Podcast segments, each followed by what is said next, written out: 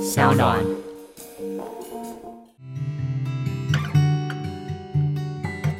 嗨，大家好，我是嘉凯，是个导演，也是一个创业家。目前经营一个名为徐嘉凯共创实验所的线上沙龙，每天固定都会寄送一封我自己撰写的电子报，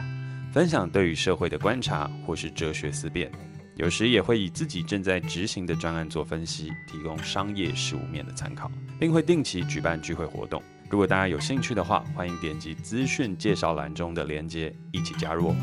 而在疫情维持警戒的当下，我希望可以透过这个限定版的 Podcast《被限制的选择》，陪伴大家一起度过这段不容易的时间。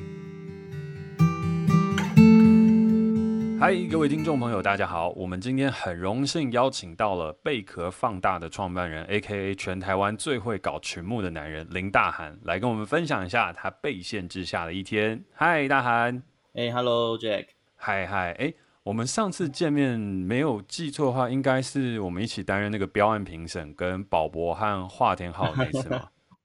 对，那是应该去台北市政府，然后我们我们评完之后还去旁边喝了咖啡聊天。然后我们那时候还说，接下来要一起去唱歌。对啊，结果我看今年年底前有没有机会唱到啊？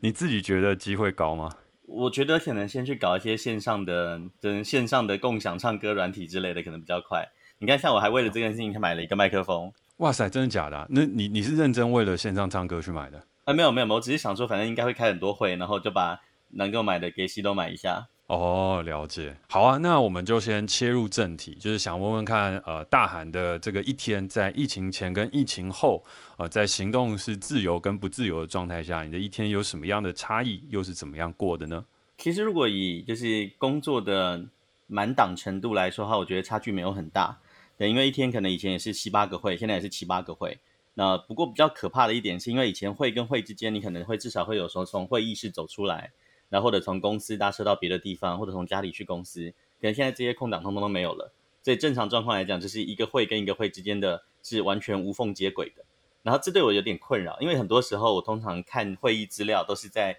移动过程中看，那现在没有那个移动过程了，所以很多时候变成是我还必须要在会议前再拉一个空档，准备一下说下一个会议是什么。才比较不会漏球。那除了会议跟日常工作之外，自己的日常生活，你觉得有因为这个疫情受到什么变化吗？哎、欸，其实我变瘦了大概四公斤，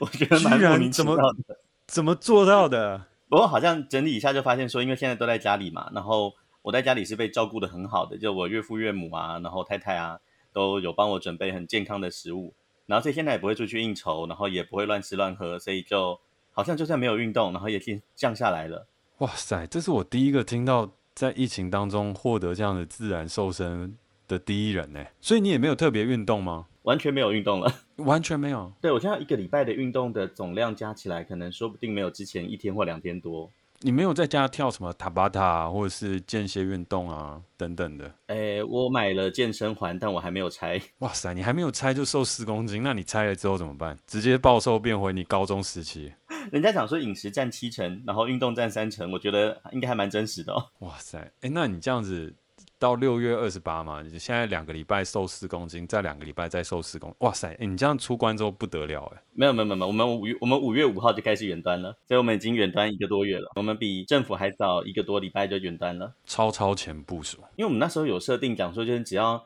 过去七天的病例超过多少人，就自动触发远端，然后就就刚好就那天就触发。后来觉得真的太太幸好了，因为其实第一波高峰不就是在那一个周末五月八号九号那一波吗？就其实那一波应该就是有一个传染潮，然后我们公司同事其实很多人住万华，所以就因为远端，所以可能也许躲掉了很多事情。哇，那也幸好有你的先见之明，不然的话，到时候住万华的同事也就是非常的危险。但我现在我我现在在南市角，就我家在南市角，然后南市角其实也是就中和这一块吧，基本上也被划为就是高度警戒区嘛。以前可能不会有这种感觉，但我现在每一天印象中大概都会有五到十次救护车的警笛声。所以还是让人一直都觉得蛮戒慎恐惧的。诶、欸，那你这样的话，你在宣布三级警戒之后，你还有出过门吗？还是有啦，就是中间有三次，就是那个会是一定得本人现场到达的那一种。哦，有三次是这样子。然后其他出门大概最多最多就走去超商买个东西回来，那基本上其他就不会出去了。其实我本来都有预备一题，就是要问大家，就是因为在疫情之下，每一个人都往小当家之路迈进，所以就想说大家有没有研发什么新菜色？但是刚刚听你这样的说法，应该是你你的老婆跟岳父岳母的手艺继续往特级厨师迈进。哦，他们本来就特级厨师了。好。哎，那接下来有一个有一个问题想问大韩，就是因为其实呃，我们大家都知道疫情是一个很大的转折嘛。那其实，在面对这个转折的时候，有很多的无论是老板啊、自营工作者啊等等的，大家都在看，呃，在这个疫情底下，会不会有什么新的机会、新的可能，或甚至说不要机会或可能啊，就是找到一些潜在活下去的方法或状态。那因为其实呃贝壳放大是一个非常成功的公司，然后其实群募的成绩也都非常非常的好。那其实也会想要借这个机会问问看大韩，因为有很多的听众朋友呃现在其实也都面临一些转折当中，所以身为一个公司的老板，以及在协助大家去处理各种心愿和梦想的一个一个公司的状态下，有没有什么样的建议或一些想法是可以分享给听众的呢？嗯，其实我们公司这段时间里面，就是接到了非常非常多因为疫情而想要转换方式的的提案的合作。那不管是可能像是第一线的服务业，然后又或者可能像是制造业，然后甚至可能像是科技服务业，有各式各样的领域，他们都因为这个疫情想到了很多新的方式去尝试了。就我觉得整个疫情里面呢、啊，就是丘吉尔不是说不要浪费一场危机吗？那可是我觉得好像只是上半句，嗯、因为这种讲说不要浪费一场危机，就好像说不要吃太多，不然会胖。它只是。被被说掉了，可是下一句到底该怎么办才好？那是我常常在思考的问题。有人会讲说，就是因为在危机里面，你可能会有些事情你以前能做的不能做了，这是没错。马上我们现在不方便出门，然后不方便群聚，没办法约唱歌，各式各样的。但反过来说，也会变得有很多事情变得只有现在才可以做。呃，我我目前可能看到大部分就是长出一些很好玩的事情，都是因为他们掌握了只有在疫情的现况之下才能做的那些事。然后这些事情可能范围就很广，嗯、有些人可能是。终于有时间静下来，一个人好好的写书，一个人好好整理自己的一些东西。那有些人可能是终于可以静下来，然后但静下来之后，他可能是趁这个机会去盘点一下公司到底哪些事情是必要的，哪些事情是不必要的，然后哪些制度其实实际上，呃，因为远端，我觉得远端这件事情它有点像是海水退了，然后你就知道谁没穿裤子，那种感觉是真的，就是远端改变了很多习惯，所以你会看到公司很多原本彼此相处的模式，然后大家觉得的感情好，大家觉得的感情不好。大家觉得凝聚力强，那是不是在转换的环境之后还是能够一样呢？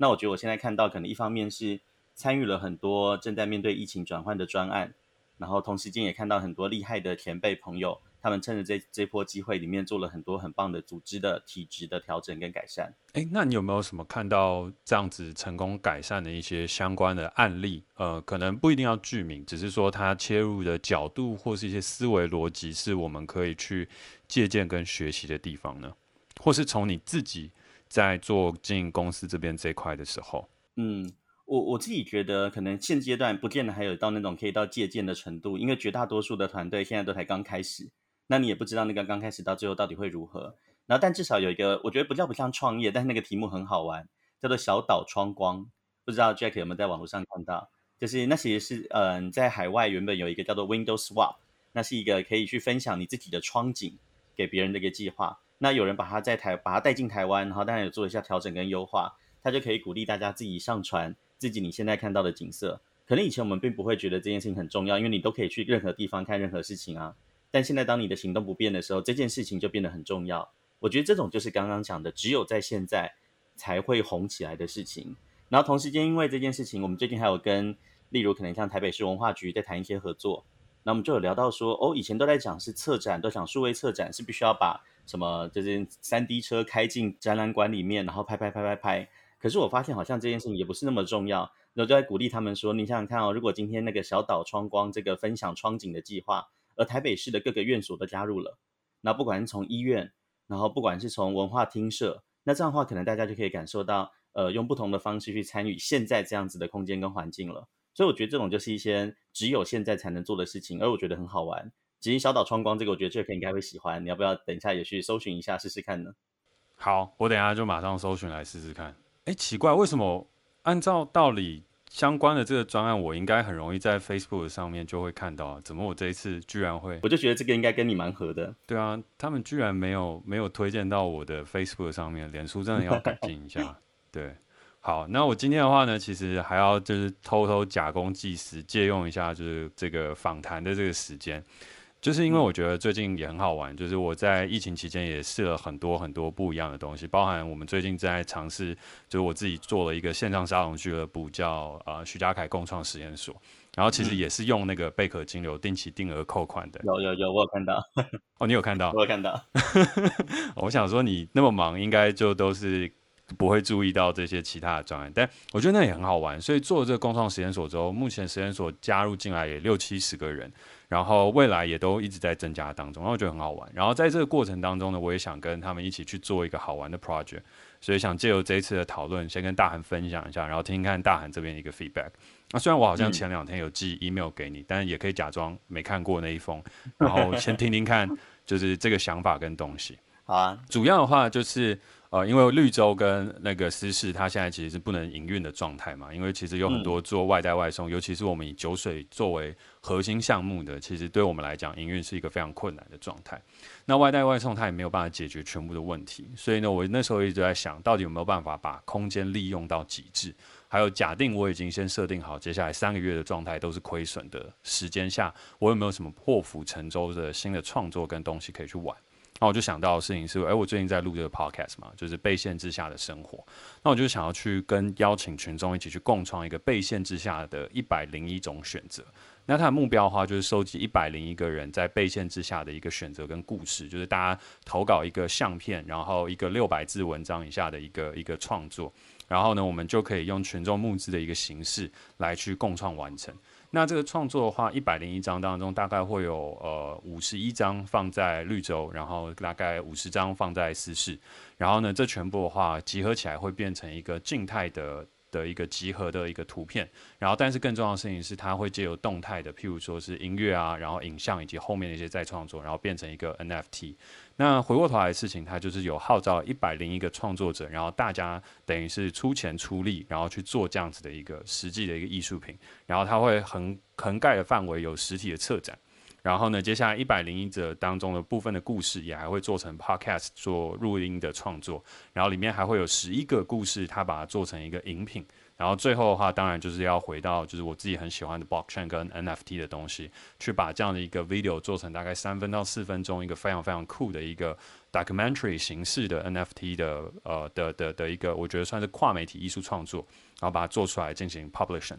然后其中大概有一些是会，当然是回馈给共创者，然后另外有一些拍卖的，然后拍卖完了之后还会再把相关所得再去捐给其他的一些朋友。然后这个的话就是我自己在想，哦，这两三个月可能我们外带外送也没有办法获得很好的成绩，那借由这样的一个共创形式，它可以让我们的调酒师去做相关创作的研发，然后慢慢的去布置起这个空间，等到整个状态回温的时候，大家就可以一起过来共享盛举的参加。所以我最近是有 come out 一个这样子一个想法，所以想说借着这个机会跟大家分享一下，嗯、然后听听看有没有什么样的建议跟想法是可以再协助去找到不一样的可能性，嗯、或是可以再增强的。嗯，我我觉得可能乍听之下会有三个部分，我比较好奇。然后第一个就是你说创作的形式都希望可能六百字左右，然后可能加上静态或动态的图片，那可是你要邀请谁来做这件事情啊？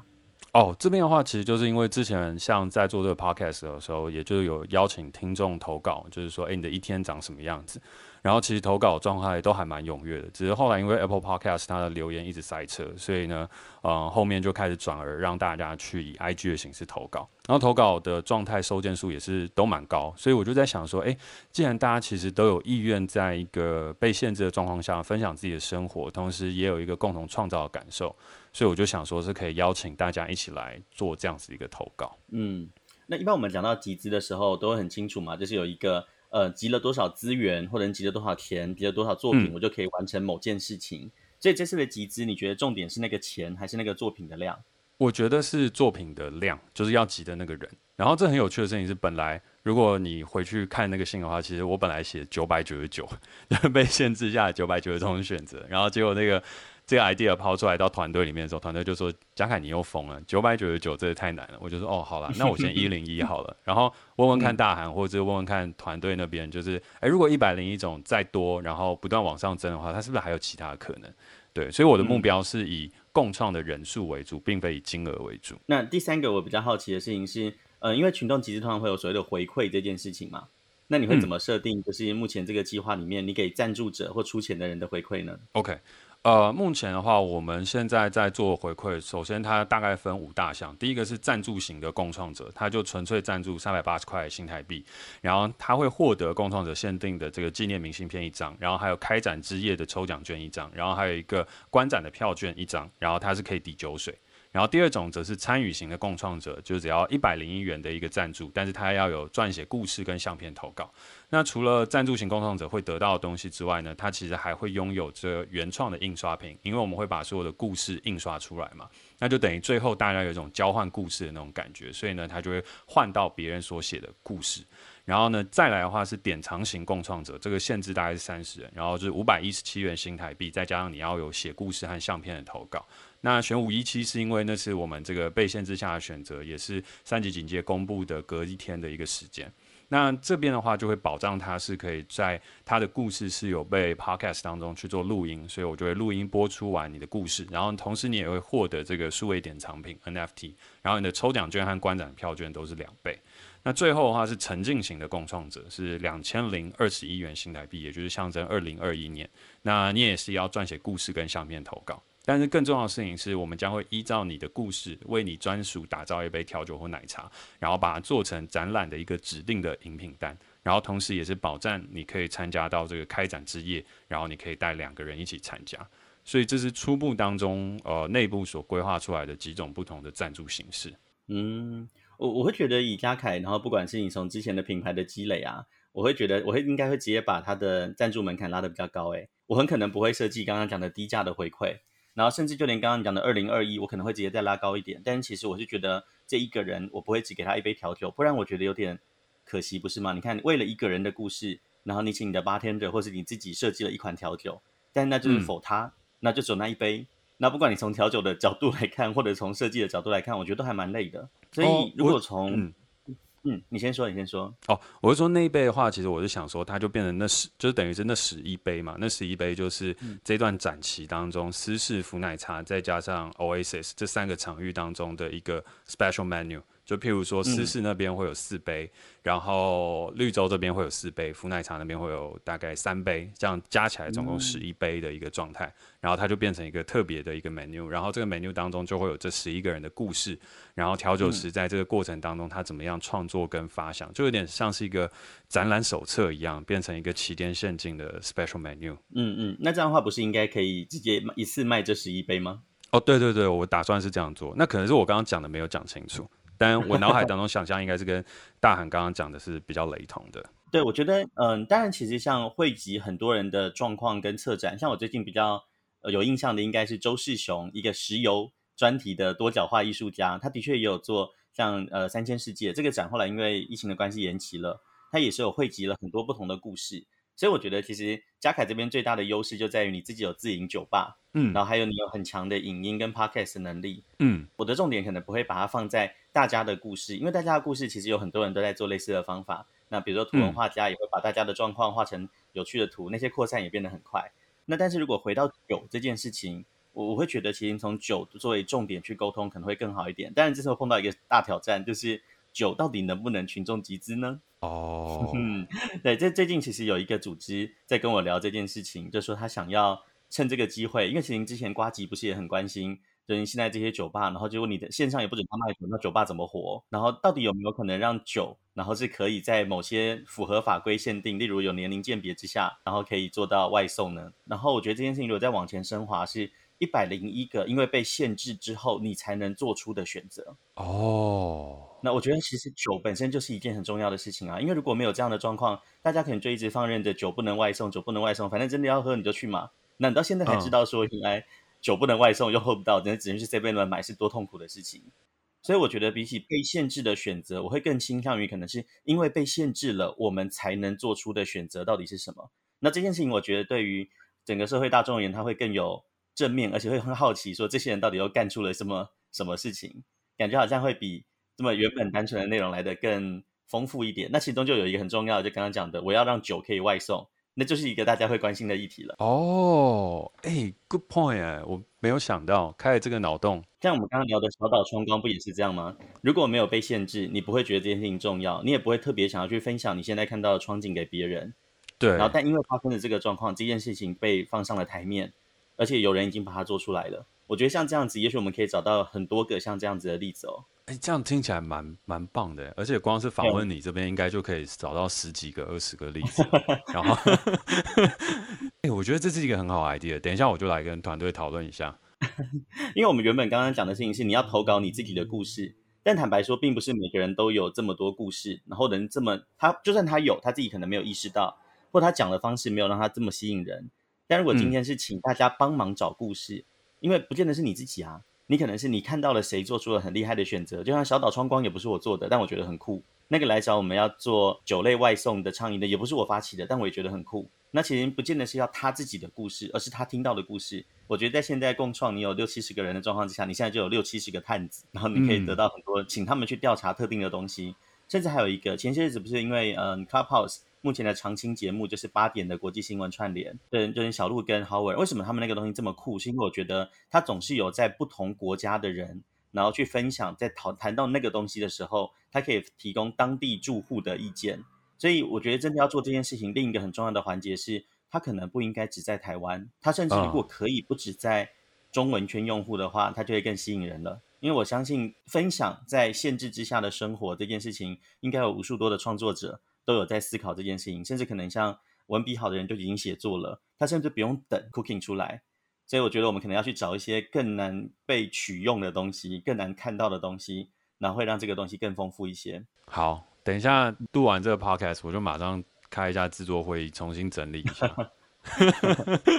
他们一定没觉得都很奇怪，每次跟大韩聊天完，就是会有一些会议要开。但我觉得这就是每次跟大韩聊天，我觉得最酷的一点，也是呃，今天为什么会想要趁着这个公开录音的这个时间，跟大韩去做这个讨论？因为我觉得，呃，现在的这个时间点当中，我们每一个人都会有很多不一样的困境跟状态都要去面对。然后像我自己也是，就是我自己也是一个酒吧的一个经营者。然后同时，我本来下半年当中有很多的节目要开的，就包含是跟大韩这边也有一起合作，像我们回家吧。那其实像这样的专案，本来也跟公示，然后什么等等，大家都谈好。但是其实有很多东西就是会被打乱了这个步骤，甚至本来在六月初就要上线的《话说露露》第二季的这整块机制也都是。但是我觉得现在也是一个很好的时间点，就是当我们认真的知道了有些事情它现在没有办法做。然后接受了之后呢，我们就会有一个新的契机去跟大家去做讨论。但我觉得这个讨论也是非常重要的，就是我觉得周遭一定会有一些很有智慧的人，或是会有一些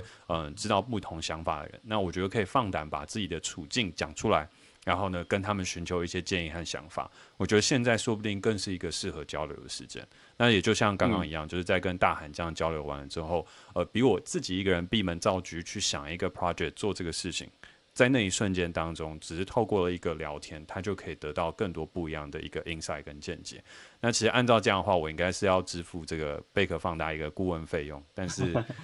就先记在账上。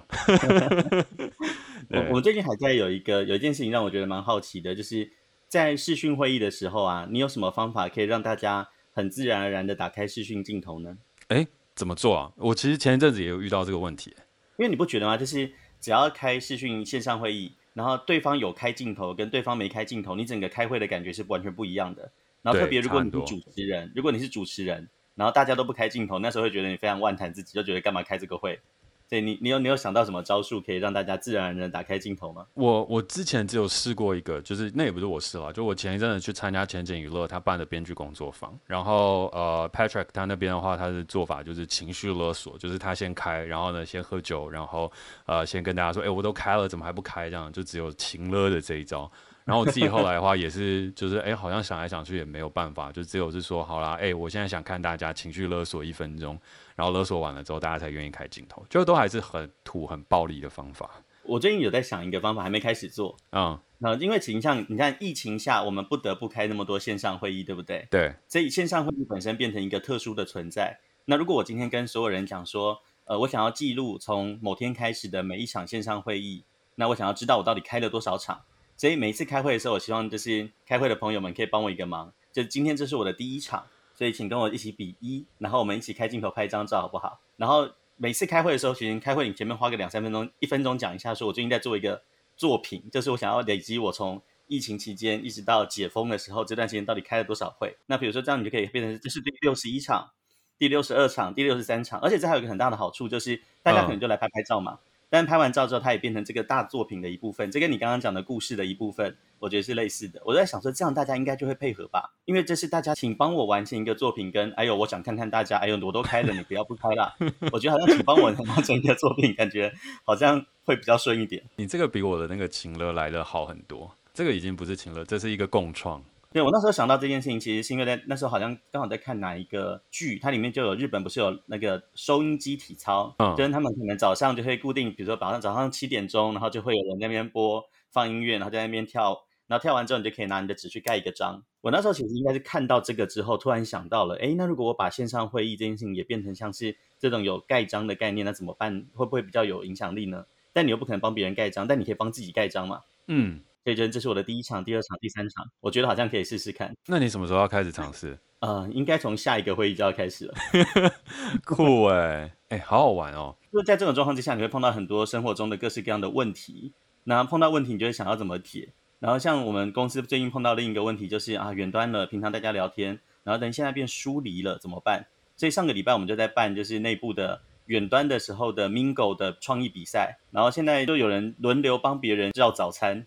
就可能一个 group 二十个人，然后一号帮二号叫早餐，二号帮三号叫早餐，三号帮四号叫早餐，以此类推。那这样大家就可以享受跟平常不一样的东西，又会有惊喜的快感。但其实不麻烦，因为你就是帮别人叫 foodpanda 或叫包叫 Uber Eat，就这样而已。哦，哎，蛮好玩的。对，我觉得有很多好玩的事情可以尝试啦。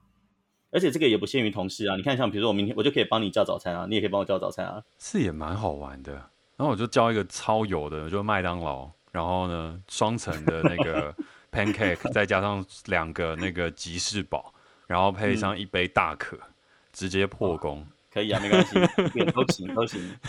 要玩就来。好，那最后的话，其实有一块啊，就是因为我觉得。呃，Podcast 当中有很多的听众朋友，我知道有一些人是创业家，然后有些人正在做自己的一些事业，然后也有一些想要去尝试的事情。那其实呢，在疫情开始之前呢，我有去参加呃大韩他们那边有一个很有趣的一个平台上线，就是挖贝这个平台。然后，其实我想说，最后可以借大韩一分钟的时间，呃，想问一下，就是说，如果听众朋友有想要去做群众募资，或者是想要去跟你这边挖贝有一些合作的话，有没有什么样的注意事项或是一些东西？因为就像你说的，现在这个时代，大家其实都想要在一个可能性当中去找更多的一些想法。那其实群众募资在我们这个 podcast 里面还有很多，我自己收到 IG 的私讯啊，脸书社团的讨论，其实一直都有在，所以就想说跟您借个两三分钟，然后可以跟我们分享一下，如果要去跟挖贝合作，或是要做群众募资，有没有什么样的特殊的技巧或是一些东西呢？好，那个我想第一个挖贝的核心任务，其实就在于让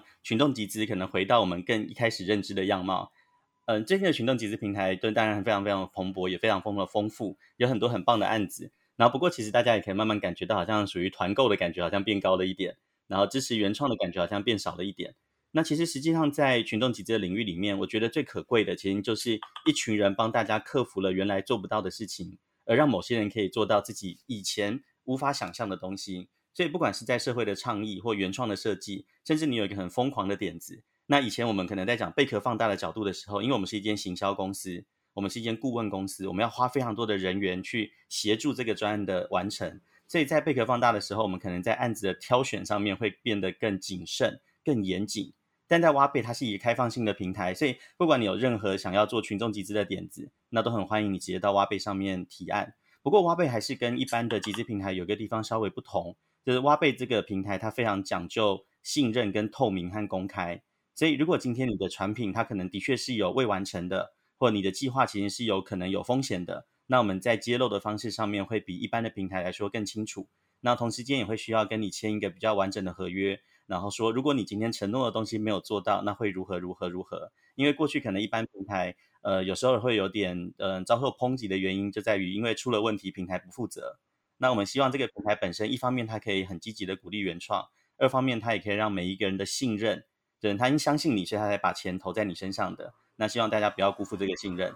眼前花呗其实刚上线一个半月，今天刚好第六周，然后现在累积的金额大概七千多万。所以比我想象中的还快很多。我还记得当年我在 FlyingV 的时候，我们第一个一千万应该是花了一年又两个月才累积出来的。然后所以时代过去了，然后七年过去了，现在一个新的平台出现，它现在一个月可以做到七千多万，而且还是因为有很多专案因为疫情的关系延后了，不然应该还会更快更多呢。那我最后帮听众朋友想要问三个问题哦，就是当他们要加入群众募资这个行列的时候，其实心中都会有一些小问题想问。那譬如说，第一个，就像挖贝啊，像我们要跟这样的一个群募平台合作，它会有一个最低的募资金额限制吗？这是第一个问题。那第二个的话，则会是说，现在这个状态下，大家都没有办法出门实体的开会嘛。所以，如果我们在做群募的这个案子当中，是从提案到整个募资专案上线的过程，是可以全部在线上就可以完成的嘛？就避免实体的接触。因为我觉得有些人可能现在在做的专案蛮赶的，然后人可能也没有办法上到台北，大家去做见面的一个沟通。所以，有没有办法完全线上完成？那再来的话呢，则会是最后一个问题，也相对比较大一点哦。就是是说，如果这个专案，就是我们现在要推出一个群募专案，想要被这整个世代当中快速的看见，怎么样做会是最好？嗯，首先第一个就是群众集资的，嗯，限制金额其实实际上是没有的。就像我们刚刚一开始在聊你的共创计划，其实我会问说，诶，是要集作品还是要集钱？那举例来说，像最近挖贝上有一个专案是。呃，每一盒受影响的餐厅跟医事人员，也就是大家可以捐代用餐跟代用蔬果箱给医院的医事人员。那这个它上面当然就没有所谓的封顶，其实它就是你积到多少，你就可以提供多少。但它可能还是找了一个金额的目标，那金额目标应该三十四万一千一百四十二。为什么是这么奇妙的机灵的数字？是因为它刚好就是目前第一线的医事人员的人数。所以有些时候，你的群众集资计划可能不是有一个真正必要的集资金额的目标。你纯粹只是希望更多人来参与，那这个时候你可以选择一些有意义的数字当成你的集资目标，所以它其实是没有下限的，它没有说你一定要多少多少钱，不然不可以集资，没有这种事情。第二个问题是，是不是能够全线上完成提案？可以，目前其实在挖贝正在 cooking 的这些案子都已经是在全线上了。如果真的要讲哪些事情非得要亲眼看到不可，那也不见得是平台方，也就是我们需要亲眼看到，可能是因为你必须要在现场做一些服务，或你必须要拿出一些产品。那这个时候也许需要用过用可能像快递啊或寄件的方式，让我们可以看到样品，确认这个东西可做动的。那或者是真的拍到你要服务的那个对象，这可能是有需要的。但如果纯粹只是从提案的角度，在线上就可以完全完成了。然后最后一个，在疫情的这个现况里面，到底有什么方法可以帮助自己的计划比较容易被看见？我自己的角度来看的话，其实。呃，与其说希望自己被看见，我们常见到的问题其实是自己不愿意分享，这是一个因果问题。就是如果自己都不愿意分享，怎么会有别人愿意看见呢？在这个状况之下，不要常常会有人把东西怪成演算法，会怪到演算法身上，怪到什么什么各式各样不同广告怎么样了，iOS 十四点五、iOS 十五等等，说这个东西被影响了。可是其实我觉得在影响的同时，我们不能或缺的一件事情是，那我们自己到底有没有好好的介绍它呢？那我们好好的介绍它，是我们介绍一次呢？介绍两次呢？还是有很认真的在每一个机会里面去跟别人分享。我会觉得，其实，在疫情的状况之下，其实他会有更多机会去接触到平常接触不到的人。举个例好了，可能像当 Clubhouse 还在红的时候，那时候不是有非常多的，就是包含可能像炎亚纶大大，那他就在上面挂着非常非常久，有非常多的人这时候在这个地方上出现了。那对你而言，这是一个很好的机会。那能不能透过现在都可以在线上，在线上基本上就相对平等，不会像是你可能非得要以前要见一个人，你还要经过谁谁谁的介绍才能做到这件事。所以我觉得现在的这个时间点，要让大家看到自己最简单的方式，就是掌握只有现在大家是在同一个平面的时候，用你觉得最适合的方法介绍自己，一次不够就再来一次，觉得这样不好就去问能够懂这件事情的人，看他能不能给你一些建议。我觉得这就是现在要让自己被看到最简单的方法了。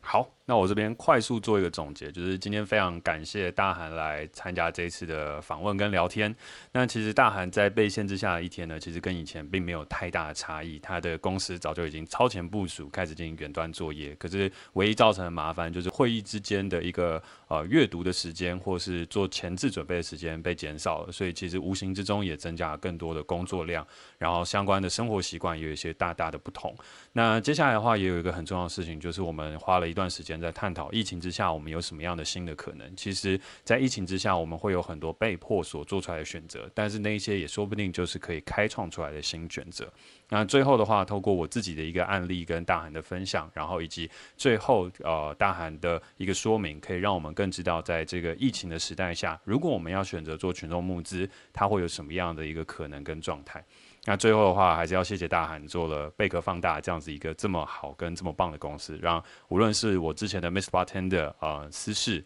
然后甚至是圣人大道，乃至于到呃话说露露，像这些等等的呃好的故事、好的作品，能够被更多人看见。然后也期待听众朋友如果有好的专案跟不错的想法，只要它是酷的、有趣的，然后群众会愿意一起支持的，其实都可以上到群募平台一起来试试看。梦想起点，我觉得这个时代跟上一个时代不一样了，我们有更多人的方式跟可能性可以去做。那今天非常非常感谢大韩，大家拜拜，拜拜。好，感谢大韩。那也就顺着今天聊到群众募资的这个脉络，我想要在今天的哲思观点当中，以及我们现在进入到灵性探讨的环节下，跟大家聊聊一个主题，啊、叫做丰盛。那这件事情的话，它听起来很像是一个呃基督教的用语，就是你会在圣经当中所看到的，呃，没错。但是我们今天并不是要聊圣经哦，这是借由圣经的一段话当中开始聊起，然后我们从宗教的事情切入，接下来呢，我们会谈到一个商业效应，最后切回到一段醒悟。然后以个人的观察结合群众募资的一个一个大原则，我自己所感觉到的大原则啦，去做一个总结。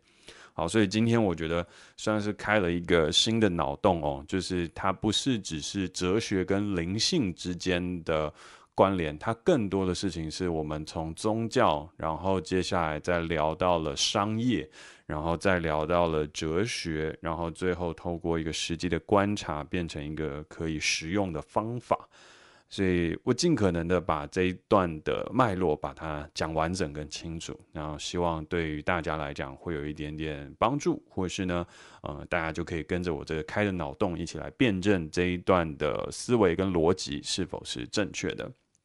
好，那我们要先从什么样的话语开始聊起呢？我们要先从圣经当中一段话哦来说。呃，什么是丰盛呢？那圣经当中，在耶稣本人他有一个强而有力的比喻当中表达的很清楚。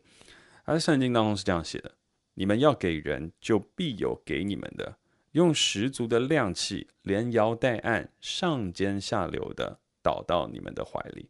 好。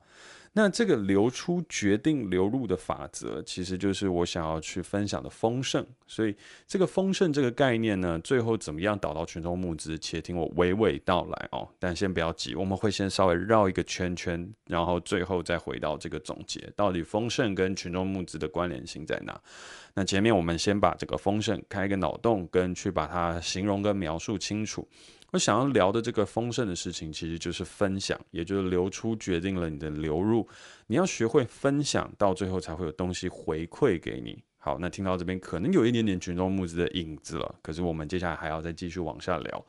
因为在圣经当中的这段话，它其实讲的是非常非常的大爱，然后讲的非常的正面。可是呢，同样在圣经里面，马太福音当中就聊到另外一段话。好。那这个马太福音的故事，它其实很简单，就是耶稣曾经讲过一个故事。他说有一个地主，他要去外国去，他就把三个仆人叫过来，要把家业交给他们管理。那接下来他依照个人的才能呢，就给他们了各自不同的家产哦，也不算家产了，就是给他们一些零花钱，让他们去做主跟使用。那其中第一个呃仆人，他就给他五千两，然后第二个给了两千两，第三个呢就给了一千两。而这个时候当中呢，第一个仆人在主人归国了之后，就大概一两年后回来了之后，呃，主人就问他说：“哎，做的怎么样啊？”然后那个仆人就说：“哎，你给我五千两，我拿去赚了生意，然后我又赚了五千两，哦，一倍还你。”那拿了两千两的这个仆人呢，也照样呢去做了生意，去另外赚出了两千两。然后呢，但是领那个一千两的仆人呢，他却是说：“哎。”主人呐、主人呐、我真的好棒棒啊！我把这些一千两存在了地底下，然后把它埋得很好，倍儿棒。然后呢，接下来你回来之后，我就把它挖开，你看我连动都没有动哦。来，一千两还给你。那主人就说了，哎，你这样子不行啊，你这样子的话，我下次连这个一千两都不要给你了。所以呢，就把你的一千两没收回来，然后呢，把这一千两的银子分给了其他人。好，那时候我在看完的时候，我就会有一点点觉得怪怪的，就是这是圣经吗？这好像是在讲资本主义吧？就是为什么圣经当中会去聊到，就是一个类似像是教人去赚钱，或是教别人去做更多累积财富事情的状态？然后同时呢，这个马太效应也是广为我们现在所知嘛，就是当你越富有的，当你越有名声的，你的积累就更多。也就像我刚刚在最一开始讲的，就是他最一开始应用在科学界，就是一个厉害的教授，他写了论文之后，他呃接下来就会有很多学生也一起快开始帮他写论文，他的名声就会累积得越来越好。那这讲的比较粗暴跟浅白啦，但是它有一个完整的故事。但是我就觉得这个故事，呃，如果大家有兴趣，可以自己再去查。但是我觉得这是一个很明白的道理嘛，因为我们现在自己如果有去做研究生的话，你就会知道啊，对啊，你的研究成果其实都是被教授拿走嘛，很多时候都是这样啊。那回过头来到商业资本的时候也是啊，大者恒大嘛，就是越有资源的人，他就越容易取得更高的一个竞争优势，然后资源就往他流淌而去。所以，我那时候在看这个马太福音，然后在思考马太效应的时候，我就觉得，哎，阿内刚丢就是圣经教别人怎么样去赚钱，然后支持这种掠夺式的法则，这样子是正确的吗？我就会觉得好像是哪里怪怪的，就一直觉得有一些地方不通透，然后觉得不太对。然后呢，到了这一个状态当中，我也甚至还要把它引申到剧本当中去思考，就是。难道我们的人生当中，他所要执行的事情，就是不断的累积更多的财富，然后一直不断的去追求吗？我那时候提出一个很大的问题。但是，但是就在我看了这个《一个新世界》的这本书，他聊到了丰盛这一题的时候，我突然之间对马太福音和马太效应有了完全另外一种的见解。原来他要讲的事情，他要比喻的，他要呃去讲述的这个寓言，并不是教你去赚钱。而是教你去分享这原因的事情，我也想到了另外一个我自己的联想，就是有些时候我自己闲来无事的时候，会抽个奥修禅卡来玩。然后抽奥修禅卡的时候，里面有一张卡片，它其实就跟塔罗牌一样，它那个卡片上面都有图嘛。然后那个图叫做吝啬还是叫守财奴，我忘记了。它就是一个老妪，就是一个老妇人守着金银财宝，然后呢被。那个一堵高墙所困住，然后那个人就一直守着自己的金银财宝，然后面目可憎这样子。然后我就那一瞬间，我突然之间感受到或者是领悟到了一件事情：原来马太福音的这个章节，并不是告诉我们说，凡没有的你要把它夺来，然后散给大家，就是给那些更有能力去赚钱的人，并不是，而是当你吝啬于自己所拥有的。然后把这些东西全部都只保有在自己的身上，没有学会分享的时候，那神就会把你所拥有的这些东西都拿了过来，然后把它送去给那些会愿意分享的人。好，那这个时候我突然之间我就有一种豁然开朗的感觉啊，我了解了。所以呢，这个东西它其实就是符合我们当初所讲的这个丰盛的法则，流出决定流入。你唯有懂得分享，懂得给予，你自己的东西才会越来越丰盛。因为这个就是上帝所给你的法则。而所谓上帝的法则呢，我觉得无论是东方西方，我们说佛或者是说上帝，我们大家在说他们可能代表的一些真理或状态的时候，也是世界当中运行的某一些的法则。而这个法则，我就把它称之为丰盛的法则。只有你分享了出去之后，这世界才会有机会反馈给你更多。但如果你一直一直不断的、不断的把自己的财富都收起来，很怕别人拿走的时候，世界就不会给你更多了。而举一个最浅白的例子，商业上面我们都可以知道，资本最重要的事情，并不是累积自己的资本放到口袋里面，而是去做投资。你要把这个东西给予出去，它才会带着更多的钱回来。举例来讲，我们有了钱之后，我们大家通常会傻不愣登的就把它存到银行里面。可如果有看过《圣人大道》的朋友，应该也都会知道，把钱存在银行里面这是最傻的事情，因为会通膨。然后把钱存在银行的时候，银行倒闭了，那些东西也就没了，它也就被夺走了。可是回过头来，最好的方式是什么？当你有了钱之后，你就去做投资，哦，你去买房地产，你去买股票，你去做一些投资和理财的可能性，你去做创投，然后去把这些东西给予出去。当你给予出去了之后呢，如果你没有抱持那个得失心，诶，慢慢的、慢慢的，它就会回来给你越多。但如果你这时候抱持着很强大的得失心的话，哦，不好意思，你就会看到你自己在股票市场跟房地产市场当中的一个失利。因为你自己的得失心太重，你一直想要去赚更多的钱，而不是一个在给予跟一个真正健康的投资心态，所以在炒短线的过程当中，你就很容易失去。好，但是问题是，哎，我这个投资反正我就放一个长线，然后呢，我有看这个基本盘，或是跟股癌这样子一样，就有一些学习，有一些成长，有一些呃思辨的观点在里面，然后你就把这个东西给予出去，然后呢，你会发现，哎，某一天。哎，台积电股票突然涨了哦！十年前我买台积电，十年后台积电股票大涨，我突然一翻开，哦，我赚了好多好多钱。好，这是一个有可能的状态，但是啊、这样讲起来是一个非常非常的浅白的事情。但我是说，商业层面当中，我们也就可以看到这个关于分享和给你的流出决定了你流入这件事情。如果你没有去做投资，没有去做这个理财的话，那钱也不会去理你。所以回过头来，这是第一个很浅薄当中的一个解释，可它也。相对应来讲，呃，印证了这个社会当中的一个现状。好，但是我今天并不是要聊这个，就像我常常在分享的时候一样，就是如果你要听股票，你就去听股癌；如果你要去听聊天干化型的，那就可以去听瓜吉和台通。可是回过头来。我今天为什么会从这个主题切入到群众募资呢？原因就有一个很简单，群众募资的法则更是流出决定流入，而且是完全可以比拟丰盛法则的这件事情去做很好的分享。我在共创实验所当中有写一篇文章，是关于应得值的。好，英德值这一个事情，最早最早是我记得鲜为人知的时候，应该是瓜吉那时候在评论美的好朋友的这一整件事情。当年曾经有一个团体哦，有一个粉丝页叫美的好朋友，然后他开始卖一个药品啊，不算药品了，卖一个保健品。然后呢，接下来呢，短期内就爆冲，然后获得一个很好的募资金额，但是也因为一个他所做的一些之前所累积的一个业力，然后嘣，然后呢就往下，然后呢，接下来整个专案就取消了。好。那回过头来，那时候瓜吉就聊到了哦，就是这个美的好朋友的创办人，他可能应得值不够哦，就是他没有累积一个很好的应得，所以呢，在这样的一个状态下，他就业力爆发，所以应得无法去功过相抵，然后到最终这个专案就收起来了。好，那至于每个好朋友的后续还有什么等等，我这边先暂且不表，因为我对这个人不是熟悉的，只是我可以知道的事情是在我的朋友之间，有很多人对于这个团体跟这个人，他是有蛮强烈的批判，然后甚至有一些东西是涉及到呃可能司法上面正在走的一些呃案件上。好，我对于这个事件的。呃，评论就到此，因为我并不是要来去聊这件事情的。回过头来，我那时候就在那篇实验所文章当中有聊到一个事情，我们大家能够理解，就是累积应得嘛。那应得值这件事情，如果我们把它算成一个值的话，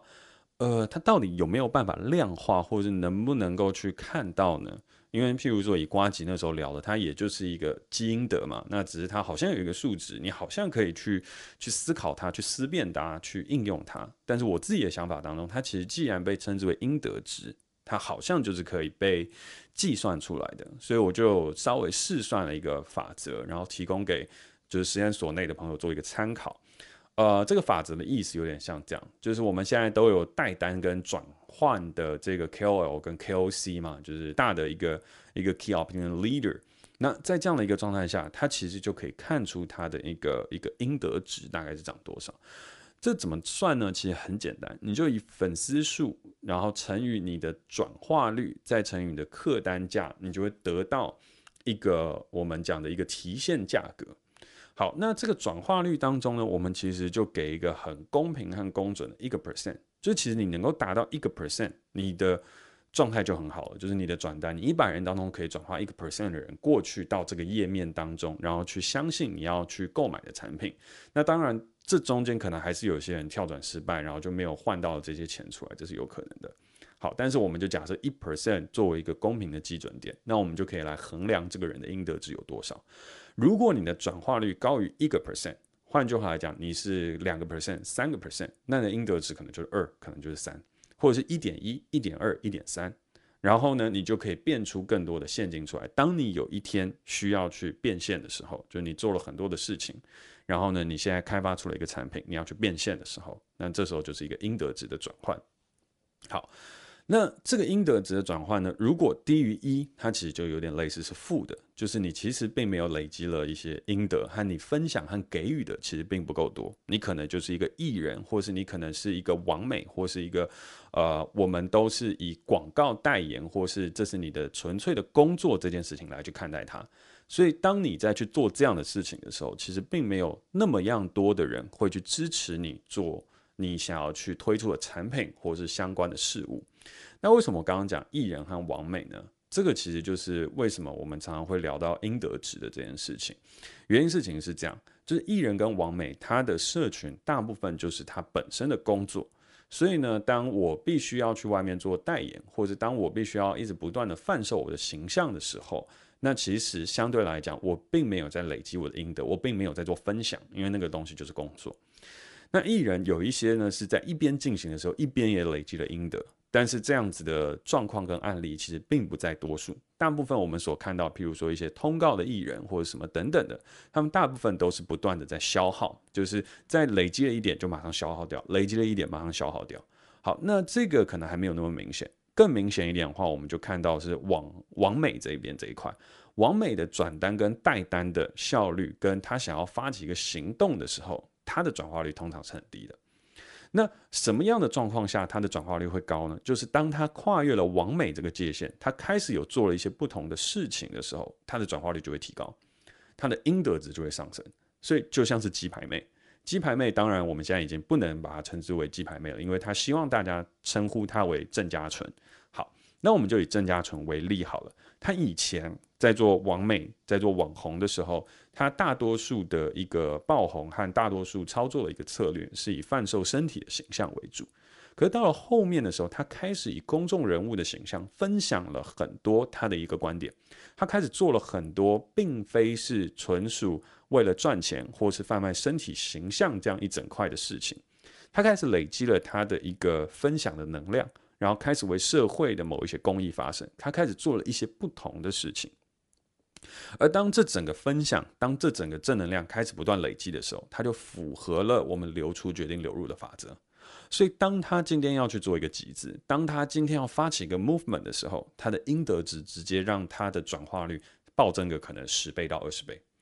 而在这样的一个整个的状态下，他到了后面，当他遇到了困难，当他所需要去做一个事情，包含像他最后也不是最后了，就是前一阵子刚做的这个树洞的这个展览。那其实这些东西都带给他和很强大的一个能量，而且同时这个事情又再次累积，因为他做的这个三十八号树洞，好，他所做的这个三十八号树洞，它是一个免费的展览，展出了性侵、性骚扰的呃真人故事，所以他再次利用了他的影响力去做更多的分享，来再次不断的、不断的去给予这个社会大众更多不一样的讯息，把他所得到的。全部分享出去，所以回过头来的事情是，当他做完了这个展览的时候，我们看到的事情是，哇，他可以去 drive 好多好多人去这个事情，然后他好像得了名、得了利或什么等等，但其实没有，因为他并没有从中当中得了利，而他所赚到的这个名，其实也不算是赚到，因为他拿了自己的故事，他去更多的事情是把相关的东西分享出去。所以，当他不断的累积类似像像现在这样子的一个流出的事情的时候，当他未来所要去决定他想要去一瞬间流入的时候，譬如说做一个群众募资的专案或者是一个什么等等，他的募资成绩一定会表现得很好。但是呢，我们也不要那么狭隘的去看这个流出决定流入，好像每一次我们都只能从转单啊、群募当中去看到这一切的表现，其实没有。当他一直一直不断的分享的时候，旁边周遭不断的就会流入很多很多的机会跟可能。好，那我们先不以别人为例子，我觉得以我自己为例。Miss Bartender 如果一开始就是为了赚钱，那当他在第一季结束，然后去做群众募资的时候，那其实我就不应该去走群众募资，我可能就应该要去贩卖版权啊什么等等的。好，我不应该这样做。但是呢，我那时候很想做群众募资，然后我也想要去做这个事情。所以在流出决定流入的法则之下呢，其实那时候并没有做得够多，做得够完整，所以流入的东西相对比较少。Mr. Bartender 做了第二季之后呢，我做了更多的流出，我分享更多的事情，我把我的很赤裸裸的观点，然后去做出来，然后我自己也花了很多的钱去找到了很适合的演员，然后花了很大的心力去做这个事情。所以到了后面流入的时候呢，他再次去看到了一个流入当中的成果，这个跟上一次就是超过了，我记得应该是十倍以上不同的流入成果，所以。回过头来的事情到了现在，我依旧相信的事情是流出决定了流入，就是我必须要主动去做更多更多的事情。然后呢，在做这些事情的时候，我也有一个观念，我必须要摒弃。摒弃的事情是我做这些并不是为了期待未来能够获得什么。为什么会这样说呢？我觉得这个的话就会是下一次我觉得分享当中，我觉得可以跟大家去讨论到的事情。因为我曾经有一度就是在神与魔之间，就是有一个很深很深的体悟。我觉得神是给予，他是分享，而魔是借还，有借有还，再借不难。然后每一个东西都带有目的性，所以同样都是把这个东西给了出去，可是回来的状态和整个人就变得很大的不一样。那这个的话，我觉得下一次我想要用一整段的故事来进行分享哦，但是我也不能够保证我下一次哲思观念真的就会讲到这个，我会尽可能啊。但是如果说，中间又有发生了一些什么有趣的事情，我有可能又会先岔开来去聊。好，但是我觉得下一次可以额外再去分享这个为什么我会觉得在给予跟借出，然后还有带有目的性的去做很多事情的不同，然后它可以衍生出一个我自己对于神魔之间的认定以及看法。然后我觉得这也是我们自己常常在面临人生抉择的时候可以拿来思辨跟讨论的一个呃方式吧。好，那我们先把今天要聊的这个哲思观念做一个收纳跟整理。这个收纳跟整理的事情，就是呢，啊、呃，从群众募资这件事情就可以看到，其实我们要先做的就是群众募资成功的要件，它其实是给予。你要先把你所得到的事情充分的分享，分享到了最后之后，你才会有一个相对来说比较好的流入，或者是相对来说世界回馈给你的东西。所以总结，今天我们在聊共创，去聊分享这个事情。第一个事情就是我们要先学会给予。当我们开始给予，开始跟世界分享的时候，世界也就开开始慢慢的回馈给你不同的事情。这是我的信念，也是后来为什么会做像徐家凯共创实验所啊，或是一直一直不断相信群众募资的原因，就是因为我觉得只要我一直学会分享，然后去做更多的事情，那到了后面。距离我心中最理想的那个梦想，才有机会能够靠得越来越近。好，那今天也是开了脑洞，分享了很多的东西，一个不小心录音时间又超时了。那总之呢，就是啊，不对不对，还有一个我自己的生活要跟大家分享。那生活就分享简短一点啦。呃，上周的时候呢，我跟刘轩一起录了 Podcast。哦，我觉得真的很好玩，就是上别人节目，可以就是这种假借录 podcast 之名行聊天之实，我觉得真的蛮好的。因尤其是对于我们这个就是工作成瘾症的患者来讲，嗯，有一个很好的时间可以以工作的状态去跟别人好好聊天，我觉得是一件非常非常幸福的事情。所以在这边也 shout out 给所有听众朋友之中，如果你也是一个 podcaster，然后你自己也有在录节目的话。反正现在也不能拍片，也不能做什么样的事情。欢迎找我去录节目，对，因为我觉得去录这个节目会是很好玩。我可以从你身上学到东西，然后我们可以有一个很高强度的聊天，然后这个高强度的聊天，我们相互学习之下，可以去有更多不一样好玩的事情发生，对啊。所以如果你自己有在做 podcast 的话，可以传个讯息给我，然后我们哪天大家一起来 fit 一下，我觉得应该会很好玩。那感谢大家收听今天的 Podcast，我是徐嘉凯。而若你有想要收到我每天撰写的电子报或参与我的行动，欢迎点击资讯介绍栏中的链接，加入徐家凯共创实验所。我们明天见。